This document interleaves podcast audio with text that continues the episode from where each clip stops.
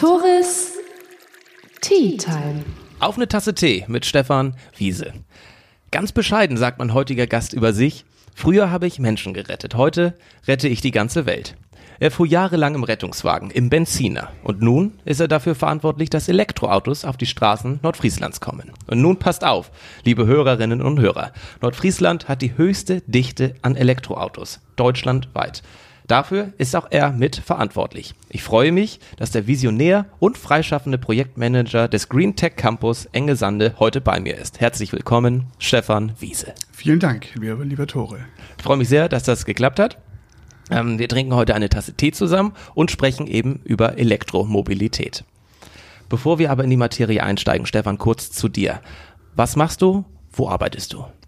Ich bin freischaffender Projektmanager auf dem GreenTech Campus. Das ist ein 127 Hektar großes Gebiet, äh, ein grüner Gewerbepark in Engesande. Hier finden nur Themen der erneuerbaren Energien, Elektromobilität und Rechenzentrumstechnik statt. Was macht ein freischaffender Projektmanager hier? Er managt Projekte ah. und in meinem Falle ähm, im Bereich Elektromobilität. Das heißt, ich kümmere mich um Projekte, vermittle auch Fahrzeuge, berate, halte Vorträge, bin Mitveranstalter bei Veranstaltungen. Wir machen E-Mobil-Stammtische, wir machen E-Mobil-Frühstücke. Ähm, Grünsturm-Event haben wir schon viermal gemacht. Also alles, was dafür geeignet ist, die E-Mobilität nach vorne zu bringen. Das hast du ja nicht dein Leben lang gemacht. Du warst vorher Rettungswagenfahrer. Notarztwagenfahrer. Ja, früher, ganz früh hieß das mhm. Krankenwagenfahrer. Krankenwagenfahrer. So, und ja. dann wurde das Rettungssanitäter, dann Rettungsassistent. Und dann bin ich mit Diesel, 21 Jahre. Diesel, kein Benziner. genau. Weiß nicht, ob das besser ist. nee, naja, ähm, naja, äh, Fakt ist, äh, dass ich tatsächlich über 21 Jahre im Rettungsdienst war und die letzten Jahre war ich auf der Rettungsleitstelle in Harrisley. Wie kam denn der Sinneswandel zustande? Eigentlich hat mein Körper mir da ein bisschen geholfen. Nach 25 Jahren im, äh, in der Wechselschicht hat mein Körper irgendwann gesagt, du hör mal auf oder ich mach dich krank. Viele andere Kollegen arbeiten denn weiter und verändern sich negativ und das wollte ich nicht. Ich glaube, ich lebe nur einmal, statistisch gesehen, und wollte zumindest mit 44 Jahren ähm, nochmal eine Kehrtwende machen und deswegen habe ich mich selbstständig gemacht. Ja, man lebt nur einmal. Das ist ja auch so ein Slogan bei den jungen Menschen. YOLO, you only live once. Aber du möchtest ja auch gut leben und auch ein gutes, grünes Leben anderen vermitteln. Es ist immer leicht, grün zu wählen, grün zu predigen. Aber lebst du auch selbst grün? Ich glaube, ich bin ein grüner Vogel, solange ich denken kann. Ich habe selbst meiner Oma mit 14 Jahren schon gesagt, mach doch bitte den Kühlschrank zu, wenn du mit einer offenen Tüte Milch zum Kochen gehst. Also irgendwie war das in mir immer schon angelegt, ähm, auf sowas zu achten. Das habe ich nicht vorgelebt bekommen in der Familie, überhaupt nicht. Aber irgendwie gab es in mir eine Stimme, die dafür schon ein Bewusstsein hatte. Und ja, zu Hause heizen wir seit 15 Jahren mit Holzpellets, produzieren genauso lange PV-Strom, haben eine Solarthermieanlage, kaufen Grünstrom, nur im Bioladen, fahren seit sechs Jahren mit Strom und und und. Also ich bin schon grüner Vogel. Kann man nur grün leben, wenn es einem ähm, gut geht, sage ich mal? Es ist ja oft ein Vorwurf, dass Grünwähler oft besser Verdienende sind. Kann man auch grün leben, wenn es einem finanziell nicht so gut geht? Ich glaube, es ist eine bewusste Entscheidung. Ich glaube, jeder kann das, wenn er sich bewusst dafür entscheidet. Das kennt eigentlich jeder, wenn er ein Projekt vorantreiben will und sich bewusst dafür entscheidet, dann äh, wird das Leben ihm das ermöglichen.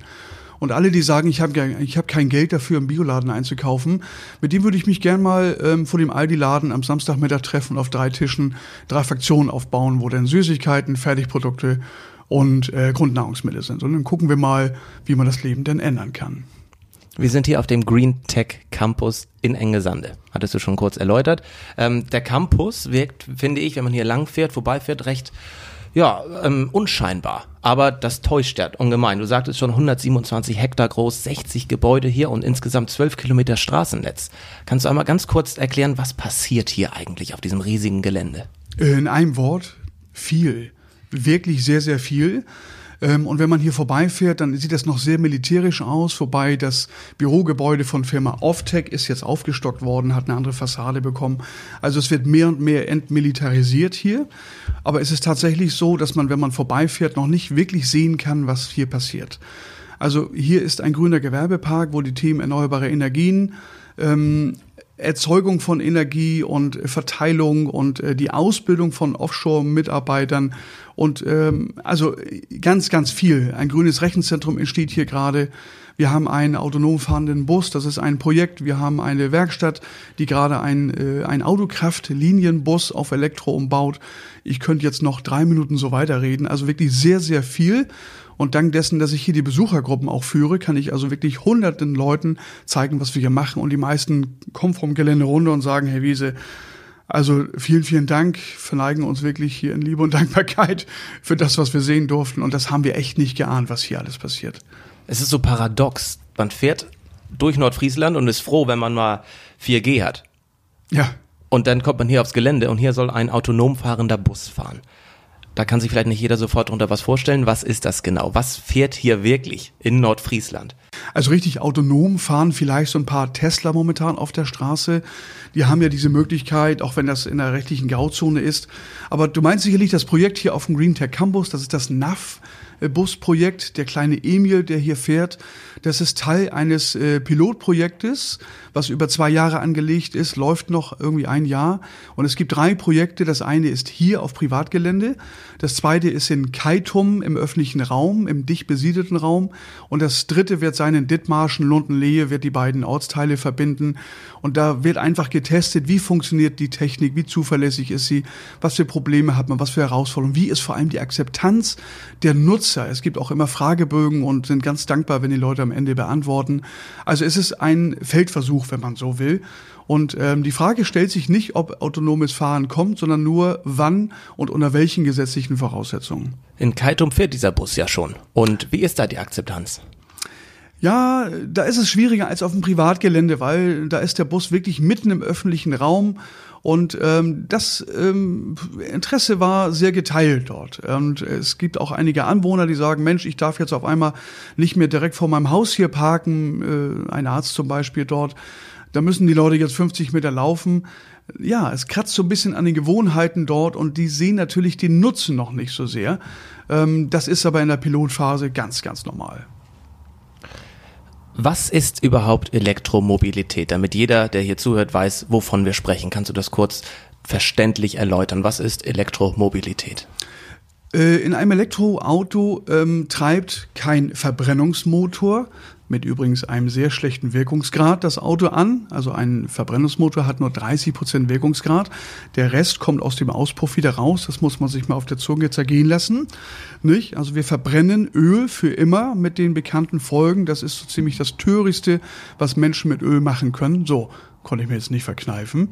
Und ein Elektroauto treibt das Auto mit einem Elektromotor an. Und dann gibt es zwei Varianten. Entweder bekommt er seinen Strom direkt aus dem Akku, das ist die weit verbreitete Geschichte, oder aber ein, äh, eine Brennstoffzelle erzeugt diesen Strom unterwegs mittels Wasserstoff, was in einem Druckbehälter vorher gelagert werden muss. Und warum sollte ich mir jetzt ein Elektroauto zulegen? weil es gerade in dieser Region absolut Sinn macht. Man muss sich mal vorstellen, heute fahren ja Dieselloks von äh, Hamburg an abgeregelten Windkraftanlagen vorbei. Und ich sage immer gerne, finde den Fehler. Also was tun wir? Die Windkraftanlagen müssen heute noch abgestellt werden, weil einfach zu viel Wind ist oder zu viel Sonne und die Stromnetze noch nicht ähm, stark genug sind. Und gleichzeitig fahren diese Loks an diesen abgeregelten Windparks vorbei. Also das ist der Hauptgrund. Deswegen funktioniert es gerade in Nordfriesland besonders gut, weil hier dieses Bewusstsein dafür da ist. Dieser Landkreis, wo die ersten Bürgerwindparks Deutschlands entstanden sind. Wir haben ein starkes Bewusstsein dafür, dass dieser Strom auch hier bleiben muss. Das ist eigentlich so der Hauptgrund. Und natürlich, wir haben keine Abgase. Der Wirkungsgrad ist bei 90 Prozent beim Elektromotor. Es bringt einfach mehr Spaß und ich kann zu Hause meinen Strom selber produzieren. Das versucht man mit Benzin weniger Abgase, dem stimme ich äh, sicherlich zu, aber heißt es auch gleichzeitig umweltfreundlicher? Da muss man die gesamte Produktionskette wahrscheinlich mit einbeziehen. Also Tatsache ist, dass der CO2-Fußabdruck bei der Produktion der Fahrzeuge, Verbrenner, Elektroauto miteinander verglichen schlechter ist. Kommt noch darauf an, wo dieser Akku produziert wurde. Wenn es tatsächlich ein Tesla ist, der seine Akkus mit Solarstrom in Kalifornien produziert, ist es noch wieder anders als ein Akku, der in Asien mit Kohle und Atomstrom produziert wird. Genau. Aber man äh, holt es wieder rein über den Betrieb. Also der Betrieb ist deutlich CO2-ärmer, weil äh, mit Strom fahren ist einfach in der CO2-Geschichte viel, viel besser. Und je nach Fahrzeuggröße muss man so circa 40 bis 80.000 Kilometer fahren, um CO2-mäßig auf Null zu sein. Aber wie gesagt, vom ersten Kilometer an haben wir keine Abgase. Der Effekt ist regional vom ersten Kilometer an schon spürbar. Wie lange hält so ein Akku denn eigentlich? Die, in, in den Großstädten gibt es ja diese ganzen neuen E-Scooter. Und da soll die Lebenshaltungsdauer eines Akkus bei einem halben Jahr circa liegen. Wie sieht es da bei Autos aus? Das ist ein gutes Beispiel. Je kleiner der Akku, umso schneller ist er durch. Ganz einfach kurz gesagt. Je größer der Akku, umso später erreicht man die Vollladezyklen, die so ein Akku hat. Man muss wissen, ähm, so ein Akku ist meistens aufgelegt, äh, ausgelegt auf so 1200, 1300 Vollladezyklen. Das heißt, der Akku wird so oft ganz entladen und wieder vollgeladen. Und dann hat dieser Akku immer noch eine Leistung von äh, 70 bis 80 Prozent. Und den Zustand hat man natürlich bei kleinen Akkus viel schneller erreicht als bei größeren Akkus. Ich sag mal so ein Beispiel. Wir haben vor sechs Jahren haben wir 61 Nissan Leafs auf die Straße gebracht. Das war so unsere Feuertaufe. An dem Tag hat Nordfriesland auf einen Tag seine E-Mobilidichte verdoppeln können. Dieses Fahrzeug hatte einen 24 Kilowattstunden Akku. Ähm, es gibt ja einen Mitarbeiter bei Firma Offtech hier, das ist die größte Firma auf dem Green Tech Campus. Ähm, der hat diesen Wagen viele, viele Jahre gefahren und erst so bei 130.000 Kilometern hatte er, sag ich mal, diese 80% Akkukapazität erreicht. Bei diesem kleinen Akku. Wäre das jetzt ein Nissan Leaf mit einem 40er oder 60er Akku, die es ja heute schon gibt, würde das noch viel später erst eintreten. Also die Akkus halten wirklich sehr, sehr lange. Und wenn man das Fahrzeug liest, was wir ja immer noch empfehlen, ähm, dann hat man mit dem Thema sowieso nichts zu tun. Wie groß ist denn so ein Akku? Wie kann man sich das äh, vorstellen? Du meinst jetzt so richtig äh, vom Volumen her? Genau, das so. ist einmal bildlich Wie groß ist der. Kasten? Wie groß, Wie ist groß so ein ist der Kasten? Kasten? Ja, die Akkus sind meistens unter Flur äh, verbaut. Das sorgt ja auch für eine gute Straßenlage. Ähm, sagen wir mal, der umbaute Raum sind circa 1,20 Meter mal 1,50 Meter und dann ist der so 20 Zentimeter hoch, so ungefähr. Genau, ist also schon ein großer Kasten, der unter dem Auto verbaut ist. Deutschland galt immer als äh, Vorreiter, sag ich mal, in der Autoindustrie. Wie sieht's da in der Akkuproduktion aus? Ist da, wie weit ist da Deutschland zurzeit? Wo werden die Akkus herbezogen? Das ist eine schöne Frage, auf die mu muss ich leider antworten. Deutschland hat wirklich seit vielen Jahren diesbezüglich auf dem Baum geschlafen. Also die Akkus kommen jetzt aus Asien und werden auch die nächsten Jahre aus Asien kommen. Diese Entwicklung hat Deutschland leider Gottes komplett verschlafen. Wir wissen ja auch, womit sich die Autokonzerne dann beschäftigt haben, die letzten Jahre zumindest gewisse, ich will jetzt keine Namen nennen. Aber ähm, ja, Fakt ist, dass wir da ein bisschen Schlusslicht sind, was die Akkuproduktion anbelangt. Allerdings werden die Großkonzerne jetzt tatsächlich, ich sag mal mit fünf, sechsjähriger Verspätung nächstes Jahr durchstarten. Und das sind natürlich Konzerne, die können Stückzahl machen. Da habe ich die große Hoffnung, dass wenn sie das richtige Auto mit der guten Reichweite und einem gescheiten Preis auf den Markt bringen, dass Deutschland dann auch wieder den Anschluss findet. Aber es ist alles abhängig von den Akkus. Und da sind die äh, Firmen wirklich abhängig davon. Und da, das wird noch ganz spannend. Und wie wird so ein Akku entsorgt? Ähm, nach vielen, vielen Jahren erst. Nach vielen, vielen Jahren erst. Also ähm, ja, die Frage kriege ich auch oft. Selbst heute kann aus dem Akku, können aus dem Akku 96 Prozent der Rohstoffe wieder rausgeholt werden. Selbst heute. So. Aber so ein Akku, wenn er, sag ich mir jetzt mal, zum Fahren nicht mehr taucht, dann hat er so 80 oder 70 bis 80 Prozent Kapazität nur noch. Dann hat er wesentlich weniger Reichweite, als ich hatte, als ich ihn gekauft hatte. Dieser Akku wird nicht entsorgt. Also wenn man sich vorstellt, die Akkus haben heute 60 Kilowattstunden und dann hat er vielleicht nur noch 40 Kilowattstunden. Ich muss ganz ehrlich sagen, ich als PV-Anlagenbetreiber, ich würde träumen von so einem Batteriespeicher zu Hause. Und genau das wird mit diesen Akkus passieren. Sie werden entweder Batteriespeicher für zu Hause oder sie werden eingesetzt werden in der Regelenergie. Das heißt in der Netzentlastung. Da werden also große Container mit diesen Akkus bestückt und die werden dann das Stromnetz entlasten. In beide Richtungen. Du sprachst gerade schon die Reichweite an. Ich arbeite nun in Hamburg, wohne aber hauptsächlich an den Wochenenden zumindest in Husum. Wenn ich aber nun spontan Mittwochabend Bescheid bekomme, Mensch, Tore, hier ist in Husum was vorgefallen und ich habe ein Elektroauto. Kann ich mich unbesorgt ins Auto setzen und nach Husum durchfahren? Wie lange ist die Reichweite? Kommt darauf an, welches Auto du fährst. Wenn du jetzt ein Smart hättest mit einem knapp 18 Kilowattstunden Akku, Da würde ich sagen, nö, ganz, ganz langsam fahren, dann schaffst du es. Also vergiss es. Es gibt Fahrzeuge mit einem 60er, 80er Akku, da wird es überhaupt kein Problem sein. Das, ähm, die Frage kriege ich ganz oft gestellt. In der Praxis passiert das natürlich nicht. So, das sind so konstruierte Fälle. Und Wieso passiert das in der Praxis? Dass man spontan mal irgendwo hin muss. Also ist mir jetzt Oder so möchte. noch. Ja, also das sind so Gedankenkonstrukte. In der Praxis passiert es so gut wie nie. Und selbst wenn es mal passieren sollte, da gibt es jetzt gerade auf den Strecken der A23 und der A7 genügend Schnellladestationen, dass man auch mal in 10, 15 Minuten so viel Reichweite wieder reinbekommt, dass man die Fahrt einfach fortsetzt. Also das ist kein Problem. Man muss im Kopf nur einmal auf Ja schalten. Dann ist das alles möglich. Du spielst mir tatsächlich in die Karten. Du sprachst jetzt gerade die Schnelllade. Äh, Tankstellen auf, Zonen auf. Ähm, wie viele gibt es eigentlich in Nordfriesland? Äh, man muss unterscheiden zwischen Schnellladern und Normalladern. Die Normallader geben ausschließlich Wechselstrom bis 22 kW und die Schnelllader geben äh, ab 50 kW Strom. Von den Schnellladern, jetzt muss ich direkt mal überlegen, haben wir bestimmt schon zehn Stück. Die braucht man ja auch nicht in den Wohngebieten. Die hat man an den, an den Hauptstrecken, da wo man schnell mal rausfährt, um zu laden. Also es sind bestimmt zehn Schnelllader in Nordfriesland. Das ist für einen Landkreis mit 170.000 Einwohnern richtig gut. Es gibt mit Sicherheit noch zig Landkreise in Deutschland, die nicht mal Normallader in ausreichender Größe haben. Woran liegt das? Das liegt daran, dass da viel Geld in die Hand genommen werden muss. In Landkreisen, wo einfach viel Bedarf ist und viel, wo viel getankt wird, da werden die Betreiber auch diese Ladestation bauen. Da beißt sich die Katze in den Schwanz. Also ähm, wenn keine Ladestationen da sind, wird auch wenig E-Mobilität da sein. Ist wenig E-Mobilität da, wird es auch wenig Ladestationen geben. Und hier gibt es vielleicht genug mutige Akteure, die sagen, hier ist das Thema E-Mobilität sowas von en vogue. Äh, da setzen wir auch Akzente. Zum Beispiel die Firma GP Joule hat jetzt gerade einen Schnelllader in Langhorn gebaut. Hut ab, Chapeau, großartig. Man muss auch investieren in dieses Thema, das haben die gemacht. Magst du Schnelllader einmal definieren? Wenn ich schnell an der Tanke mein Auto tanke, bin ich in zwei Minuten fertig mit tanken und bezahlen und wieder wegfahren. Genau, von dem Sofa kommen wir ja auch. Zwei, drei Minuten tanken, 800 Kilometer fahren. Yippie. Nicht? Das war sozusagen ein Fest für meine Eltern damals. Kinder ins Auto, Teddy irgendwie in Arm und Wolldecke rüber, nicht angeschnallt, hinten auf dem Rücksitz quer, in einem Stück nach München. So, so war das früher, nicht? Und das geht so heute nicht. Also man muss schon Ladepausen einlegen, das muss man schon.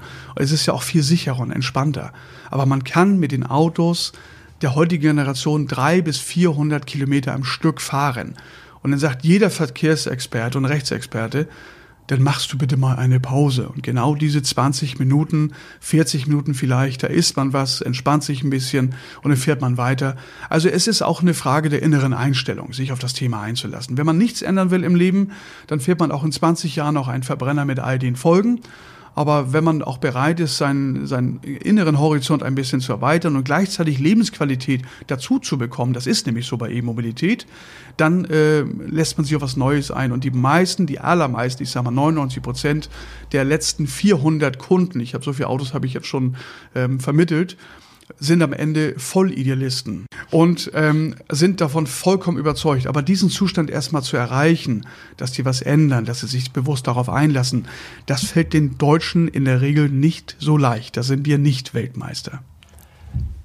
Kannst du uns einmal verdeutlichen oder erklären, was so eine Tankladung kostet? Ich kann mir das überhaupt nicht vorstellen. Ich bin jetzt hierher gefahren, habe gesehen, ein kostet 1,40 zurzeit oder ne, wie auch immer, schwankt immer. Was kostet eine Tankladung Strom? Sprechen wir mal in 100 Kilometer. Wie viel Strom brauche ich auf 100 Kilometer? Ja. Genau. Weil was kostet mich eine Tankladung, hängt davon ab, wie groß ist der Tank. Und wenn ich dir jetzt einen Preis sage, sagt dir das gar nichts. Man sagt circa, ein E-Mobil braucht so 20 Kilowattstunden auf 100 Kilometer.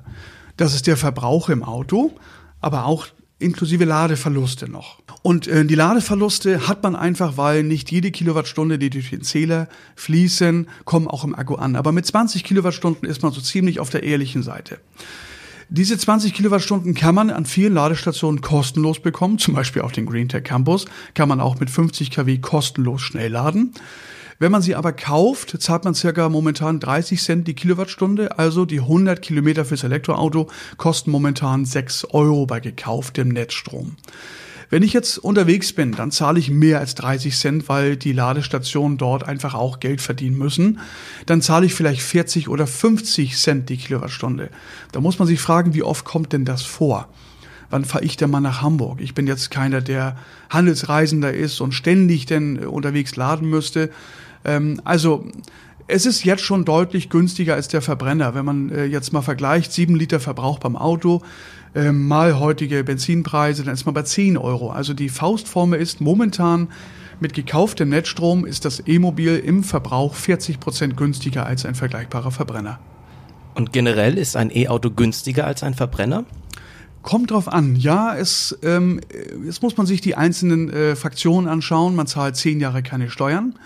Man bekommt ja auch eine Umweltprämie, wenn man so ein Auto kauft, aber in der Vollkostenrechnung haben wir mal so ausgerechnet, man muss so circa 15.000 Kilometer im Jahr fahren, dann ist das E-Mobil auf Null, wenn man nur in Geld rechnet. Rechnet man in Lebensqualität, in Sinnhaftigkeit, Teil der Energiewende sein, dann hat man das seit dem ersten Kilometer schon. Aber so rechnet der Deutsche nicht. Der, Rechn der Deutsche rechnet in Euro und Cent. Den Rest merkt er dann auf dem Weg unterwegs, dass es ja auch toll ist und Sinn macht aber wir sind sehr konditioniert auf Rechnen in Geld. Warum werden diese Autos eigentlich nicht aktiver in Autohäusern angeboten? Wenn man da lang fährt, da sieht man immer nur die großen Karosserien draußen stehen, aber E-Autos findet man auch, aber nicht so präsent. Woran liegt das? Das hängt davon ab, welche Automarke es ist. Ich sage jetzt mal, Renault ist seit vielen Jahren mit mehreren Autotypen auf dem Markt und da sind die ähm, Verbraucher, die, die Verkäufer auch wirklich geschult und motiviert. Aber es gibt Händler, nehmen wir zum Beispiel jetzt mal einfach mal äh, Opel. So, Opel hat jetzt nicht so viele Autos auf dem Markt, also wenige bis gar nichts. Und wo soll das Wissen und die Begeisterung herkommen, wenn der Mutterkonzern das Thema noch nicht unterstützt? Und denselben Ritt wird auch VW die nächsten Jahre vor sich haben. Ähm, man verdient nicht so sehr viel Geld. Also eigentlich kannibalisieren sich die Autohäuser selber, wenn sie das Thema sehr stark bewerben. Auf der anderen Seite müssen sie es tun, um überhaupt noch Anschluss an den Markt zu bekommen. Und ähm, in der Werkstatt wird viel weniger zu tun sein. Das ist eine Tatsache. Also mit jedem Auto, was vorne verkauft wird, kann eigentlich der Konzern ähm, äh, 10 Quadratmeter in der Werkstatt stilllegen. Ab dem zehnten Auto wird der erste Monteur entlassen.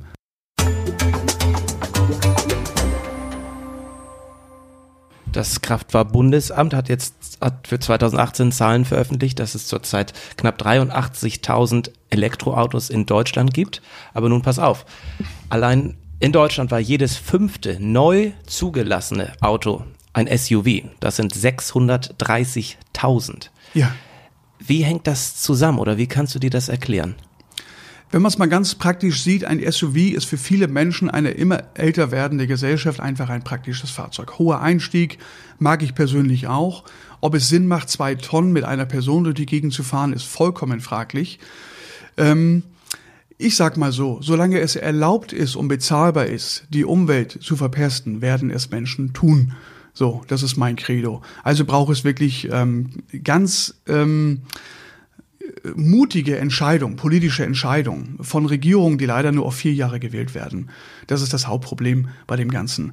Und da wünsche ich mir einfach in der nächsten Bundesregierung einen grüneren Anstrich und eine mutigere äh, Entscheidung für die Ökologie.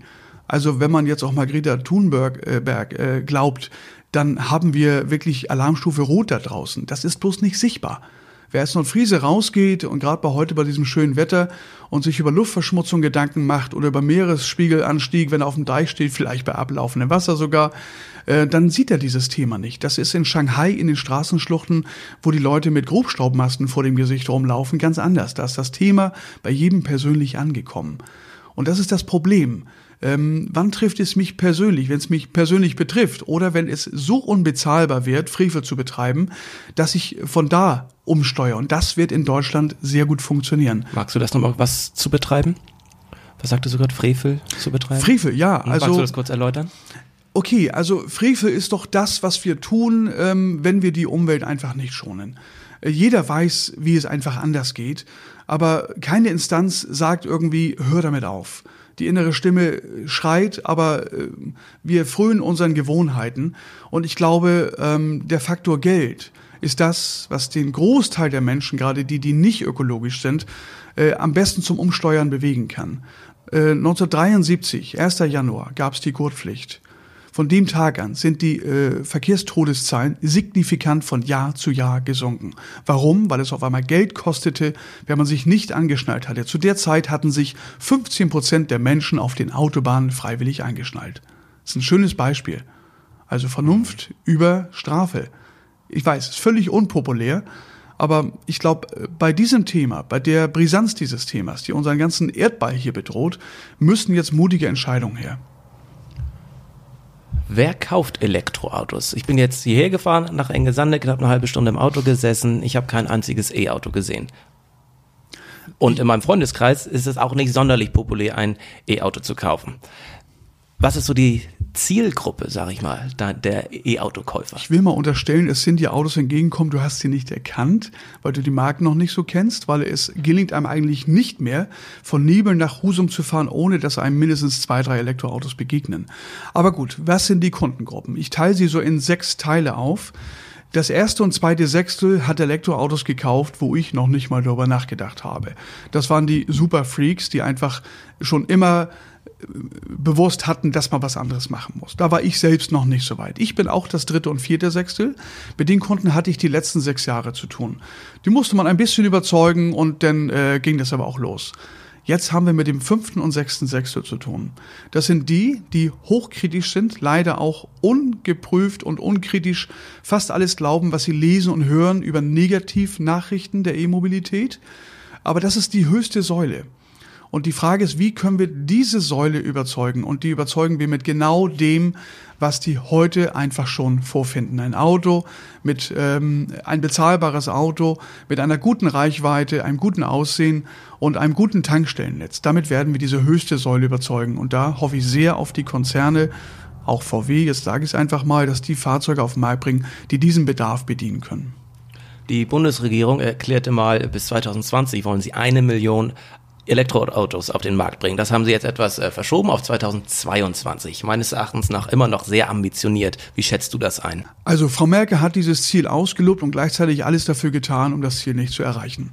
So, also in Zeiten, wo rings um Deutschland in Europa schon Umweltprämien auf dem Markt waren, gab es in Deutschland sowas immer noch nicht. Und ich sage mal, das Tempolimit, was es heute noch in Deutschland gibt, ist das beste Beispiel dafür, wie sehr wir den Lobbyisten der, der Automobilindustrie am Rockzipfel hängen. Das ist ein Riesenproblem, der Lobbyismus. Also ähm, ja, wir werden die Zahlen erreichen, wenn wir genau das, was ich eben sagte, wenn also marktgängige Fahrzeuge auf den Markt kommen, wenn sich sehr viele Dienstleister gute Ideen ausdenken, wie wir auch die Ortsnetze entlasten können, damit die Autos dort auch laden können. Das ist nämlich eine Frage vorweg, ne?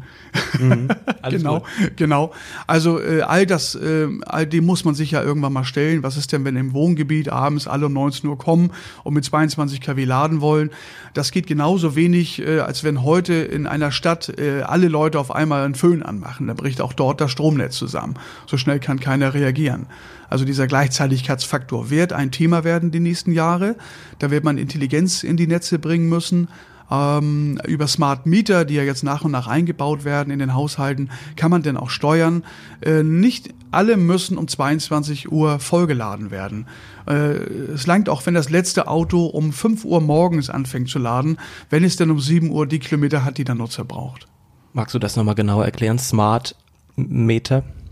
Smart Meter, das ist ein, äh, ein intelligenter Stromzähler, ganz einfach. Also Smart Meter, Smart Home, Smart Grid, Smart City, das sind ja so die Schlagworte.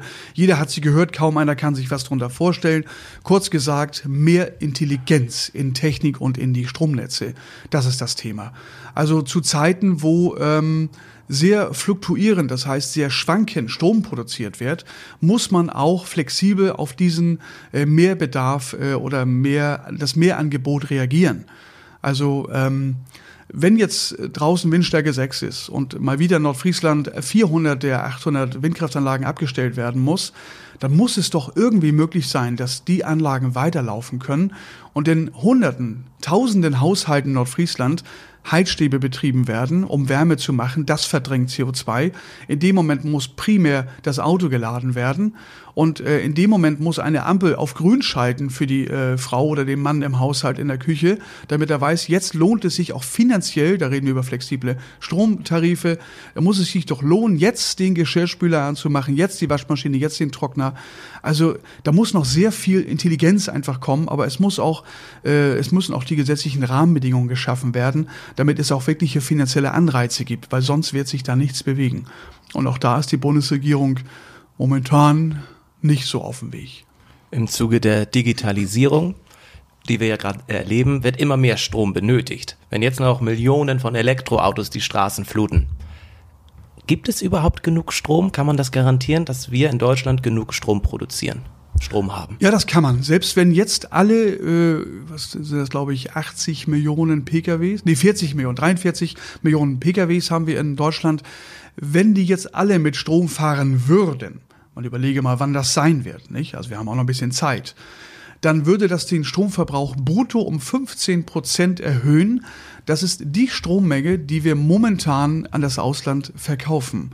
Also äh, unterm Strich haben wir genügend Strom. Wir müssen noch viel mehr regenerativen Strom erzeugen, keine Frage. Wir müssen auch flexible Lasten einfach schalten. Das heißt, wenn ein Stromangebot gerade da ist, dann muss auch, äh, muss auch in der Industrie äh, mehr verbraucht werden. Also ähm, da gibt es zig Möglichkeiten, die man auch angehen muss, die ja, wo es auch einen Anreiz geben muss. Die Firma Nordgrün ist da auch sehr aktiv in Medelbö. Ähm, die machen da eine ganze Menge. So, wenn man jetzt aber mal die Strommengen noch davon abzieht, die äh, die jetzigen Fahrzeuge sozusagen binden, äh, dann ist es vielleicht nur zehn Prozent. 10% mehr Stromverbrauch. Also das ist wirklich nicht das Thema und schon gar nicht hier in Schleswig-Holstein, wo wir zu jeder Tages- und Nachtzeit grünen Strom im Netz haben. 2020 kommt der neue James Bond-Film. Jetzt bist du gespannt, was ist die Überleitung? Allerdings. Sein neuer Dienstwagen soll nämlich ein E-Aston Martin werden, also ein Elektrowagen. Wow. Unsere Staatsdiener hingegen fahren ja nicht unbedingt mit Elektroautos. Glaubst du, dass ähm, ein, ein Typ wie James Bond mit E-Autos fahrend ein richtiger Schritt in die Richtung äh, ist, dass eventuell auch die Bundesregierung oder wie auch immer das Königshaus in England umdenkt, wenn selbst James Bond schon E-Auto fährt, ist das ein richtiger Schritt in die richtige Richtung? Absolut. Und warum macht das nicht auch Axel Prahl im Tatort? Also ähm, natürlich, selbstverständlich. Und warum fahren die Staatskarossen immer noch mit äh, Benzin anstatt mit Strom vom Deich? Wir sagen ja, wir fahren lieber mit Strom vom Deich als mit Öl vom Scheich. Ganz einfach, weil die Konzerne einfach den äh, Behörden unverschämte gute Rabatte machen und die müssen ja wirtschaftlich arbeiten. Äh, noch ist es so. Vielleicht äh, wird diese Nachhaltigkeit irgendwann mal mehr wiegen als Geld. Das kann man sich ja nur wünschen. Aber das ist der Grund, warum die Staatskarossen alles noch Verbrenner sind ich finde den Spruch so großartig. Strom vom Deich, lieber Strom vom Deich als Öl vom Scheich. Ist es also auch ein regionaler Aspekt, wenn man ein Elektroauto kauft, dass man die Region teilweise sogar unterstützt? Ja, man stützt damit auch das Thema Gemeinwohlökonomie. Es gibt ja drei Gemeinden hier in Nordfriesland, Klicksbüll, Bordelum und äh, Breglum, die sich committed haben und sich zertifizieren lassen nach den Richtlinien der Gemeinwohlökonomie. Und äh, da unterwerfen sie sich einfach den Grundlagen des, der Regionalität und äh, gewisser Standards. Das ist großartig. Und äh, elektrisch fahren ähm, ist Gemeinwohl, gelebte Gemeinwohlökonomie. Es macht doch Sinn, mit dem Strom aus der Region zu fahren, als mit Öl aus Russland oder Saudi-Arabien. Es macht doch einfach Sinn. Also wir stellen uns das mal vor, es wird Öl aus der Erde gepumpt in Saudi-Arabien, äh, dann wird das mit Tankschiffen über die Weltmeere geschippert bis nach Rotterdam dann auf dem Landwege in äh, Tanklastern zu den Raffinerien nach äh, Hemming steht, dort mit hohem Stromaufwand und dem Abfackeln von Gas irgendwie veredelt und wieder auf dem Landwege zu den Tankstellen gebracht. Also wenn man sich das alles überlegt und hier stecke ich den Stecker in die Steckdose, das Stromnetz freut sich, dass Strom verbraucht wird, also man muss das Thema wirklich zu Ende denken. Und viele, die mich auch ansprechen auf diese Themen Lithium und Kobalt in dem Akku zum Beispiel, denen sage ich auch, weißt du denn, wo dein Öl herkommt und was da so dranhängt? Das will man gar nicht wissen, so doof ist das. Und dann ist das Thema Lithium und Kobalt momentan noch nicht so toll gelöst, natürlich nicht. Aber Fakt ist, dass das aus den Fahrzeugen die nächsten Jahre verschwinden wird. Aber nicht, wenn wir sie jetzt nicht kaufen. Also wir müssen auch ein Stück weit Technologieförderung betreiben, indem wir die jetzige Technik einfach unterstützen, damit weiter geforscht wird, damit weiter investiert wird in das Thema. Lithium und Kobalt wird die nächsten Jahre im Auto nicht mehr zu sehen sein. Aber wir müssen das Thema einfach jetzt unterstützen. Abschließender Themenkomplex, äh, Stefan. Seit einem Jahr gehen jetzt Schülerinnen und Schüler teilweise jeden Freitag auf die Straße, Stichwort Fridays for Future.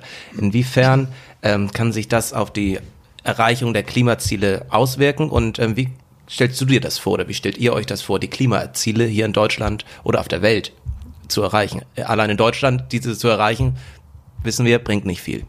Also ich finde es großartig, dass die Jugend auf die Straße geht auf der anderen Seite auch erschütternd, dass die uns am Nasenring durch die Manege führen müssen, damit das Thema endlich auch bei allen politischen Parteien angekommen sind. Fast alle. Es gibt eine, die heute noch nicht an Klimawandel glaubt. So. Ähm, also hätte ich sechs Kinder, ich würde sie alle Freitag auf die Straße schicken und würde ihnen alle Entschuldigungen dieser Welt schreiben. Es ist ähm, großartig zum einen, auf der anderen Seite zeigt es aber auch, dass es jetzt diese Generation Z ist es ja, gibt, denen vollkommen bewusst ist, dass die noch circa 80 Jahre leben, 70, 80 Jahre leben und äh, uns einfach äh, wirklich vorführt. Uns, die äh, viele Jahre ignorant dieses Thema völlig ausgeblendet haben. Und die zeigen einfach, hey Leute, wir wollen jetzt Aktion sehen. Die sind auch total ungeduldig. Ich bin mit denen auch eng im Kontakt. Ich bin ja hier bei den Grünen in Nordfriesland auch tätig.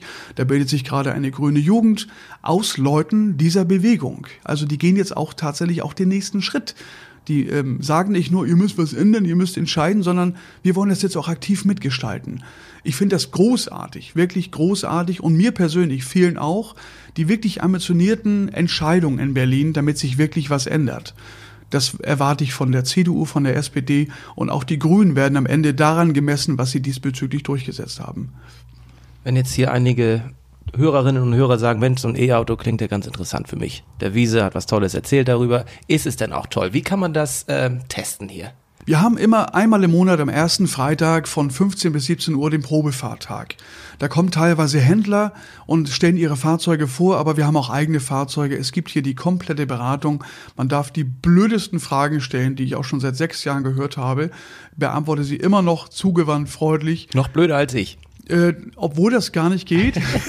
Spaß beiseite. Nein, also ganz klar, es kommen immer die gleichen Fragen nach, wie lade ich das auf, wie lange dauert das, was kostet das, muss ich eine Wallbox haben zu Hause und wie läuft das im öffentlichen Raum, was kostet's da? Und wie ist es denn mit den Akkus? Was ist, wenn, äh, wie werden die recycelt? Also immer die gleichen Fragen. Die werden hier beantwortet. Hier kann man das ausprobieren. Und über uns gibt es auch markenübergreifend einfach günstige Fahrzeuge. Auch das darf man an dieser Stelle nicht vergessen.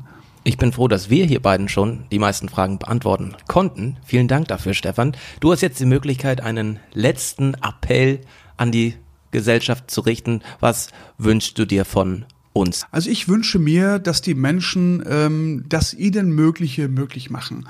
Also ich als Grüner muss auch sehr aufpassen, dass ich nicht so den Gutmenschen raushängen lasse, weil ich persönlich schon sehr viel tue. Ich habe großes Verständnis dafür, dass Menschen einfach an ihrem Punkt stehen. Ich stehe an meinem Punkt und die stehen an ihrem Punkt.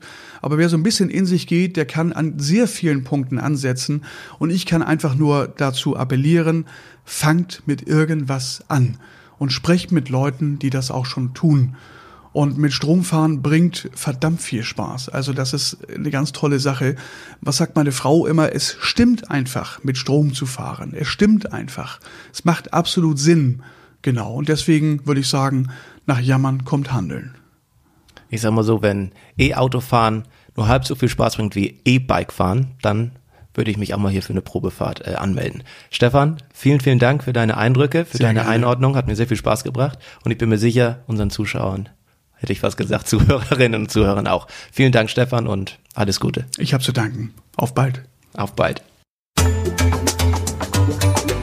Eine weitere Folge, spannende Folge. Tourist Tea Time neigt sich dem Ende entgegen. Lasst doch gern ein Abo da bei Spotify, in der Podcast-App, bei iTunes, wo auch immer ihr mich hört. Dafür danke ich euch jetzt schon mal recht herzlich und ich freue mich, wenn ihr beim nächsten Mal wieder dabei seid. Euch nun alles Gute und wie schon eben gesagt, auf bald, euer Moderatore.